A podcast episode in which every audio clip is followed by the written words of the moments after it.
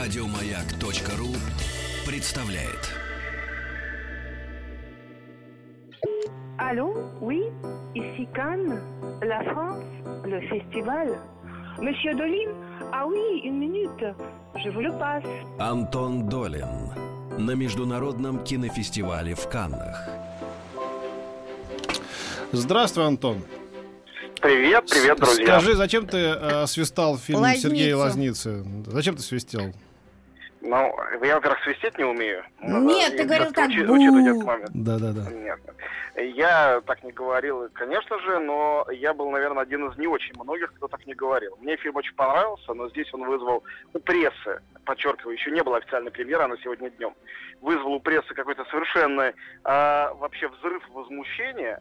Я, с своей Почему? стороны, ну, смотрите, есть ряд причин. Во-первых, этот фильм э, совершенно потрясающий, виртуозно сделанный, не имеющий сюжета никакого отношения к одноименному произведению Достоевского, вообще никакого. А, это история из наших дней про женщину, которая живет в деревне, одинокую, молодую, э, но не юную. Ей приходит э, э, извещение, она приходит на почту. Выясняется, что посылка пришла обратно, которую она отправляла мужу в тюрьму. Муж сидит за убийство.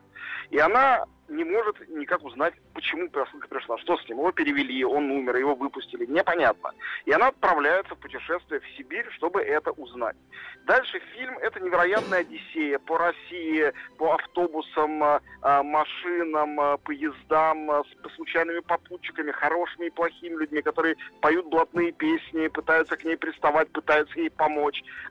И бесконечные приключения, доводящие ее примерно как в романе Кавка Кавки э, замок или процесс до вот этого финального замка, этой самой тюрьмы, где она тоже ничего не может узнать. Мы смотрим это очень внимательно. Есть потрясающие роли. В частности, гениально сыграла роль правозащитницы Лия Хиджакова. Это дико трогательно, ужасно смешно, и роль она и трогательная, и издевательская вместе с тем. Но потом, э, в какой-то момент, в конце, э, героиня проваливается в сон. И дальше начинается другой фильм. Просто вот буквально другой, по-другому сделано. Это же сон. И вот этот вот э, переход от, э, э, не знаю, Гоголя и Кавки к, ну, условно говоря, Владимиру Сорокину или какому-то еще э, мастеру современного жестокого концептуализма, его зрители кино, привыкшие к тому, что им последовательно рассказывают историю, что в ней есть мораль, есть катарсис, этого никто, по-моему, вынести не смог. С моей точки зрения, это один из самых здесь радикальных показанных фильмов, самых отчетливых. Это портрет современной России и портрет вечной России всех времен народов, начиная с записок из «Мертвого дома» Достоевского, заканчивая колымскими рассказами Шаламова. Колыма там все время звучит. Вот. Это очень смешно, очень зло, очень страшно местами. Это вообще такой немножко фильм ужасов.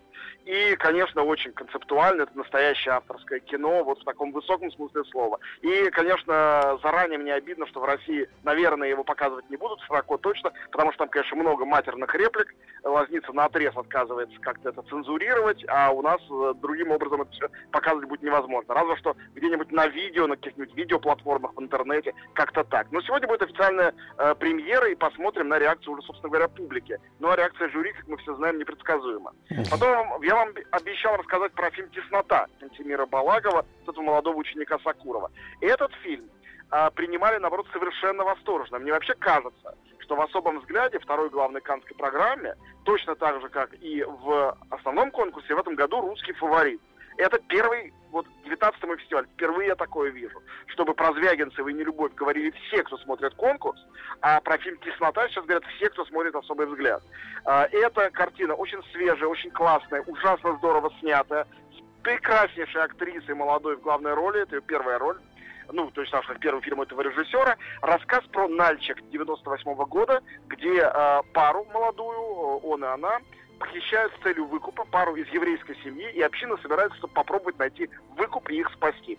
А, история о том, что такое национальность, что такое твой род, что такое твоя страна, кому ты что должен, должен ли ты оставаться своими, или ты можешь перейти в чужой стан, и как все это происходит. То есть очень релевантные, важные вопросы для России и сегодня, хотя действие происходит 20 лет назад, и невероятно точно переданная эпоха с постером «Титаника», песнями Тани Булановой, э, сникерсами, паленым Адидасом и другими приметами времени, которые, ну, русский зритель опознает сразу. Французский зритель опознавать, конечно, не может, но я не могу вам, друзья, рассказать, как этот фильм принимали. Реально люди стояли и аплодировали после окончания титров. Это, ну, очень редко такое встречается, учитывая, что Балагов еще и просто самый молодой конкурсант, даже если не будет никаких наград, один такой прием это уже прям вот вау. Мгм. Но что я хочу сказать? Широко Я хочу сказать, странные у тебя коллеги, Антон, которые не Ну. поняли фильм «Л- «Лазница». Я не понимаю, где ты вообще. Что? Ну, как- какие есть. А завтра, друзья, я вам расскажу, если мы будем созваниваться, про премьеру первых двух серий Твин Пикса на большом экране. Здесь, э, тут уже все ждут, собираются. Линч уже приехал. Ждем. И ждут, ждут. На звонке. Спасибо. На звонке, старичок. Давай, пока. Еще больше подкастов на радиомаяк.ру.